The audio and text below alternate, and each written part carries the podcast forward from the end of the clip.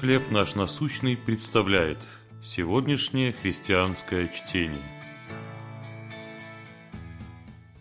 Говорить с Божьей помощью. Книга пророка Иезекииля, 1 глава, 25 стих.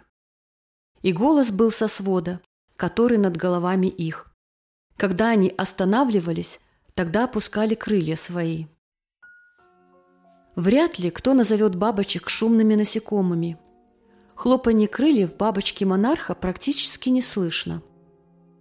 Но в мексиканских джунглях, где многие из них проводят свою короткую жизнь, оно оказывается неожиданно громким.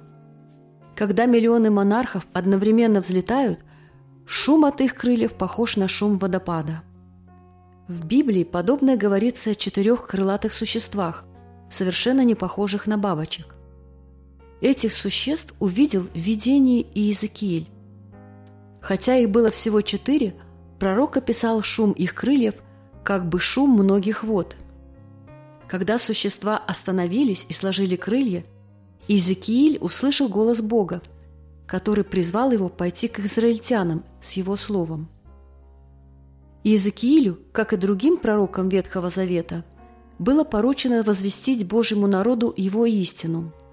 Сегодня Господь призывает нас распространять истину о Его благодати среди окружающих нас людей. Иногда нам будут задавать прямые вопросы – громкие, как рокот водопада.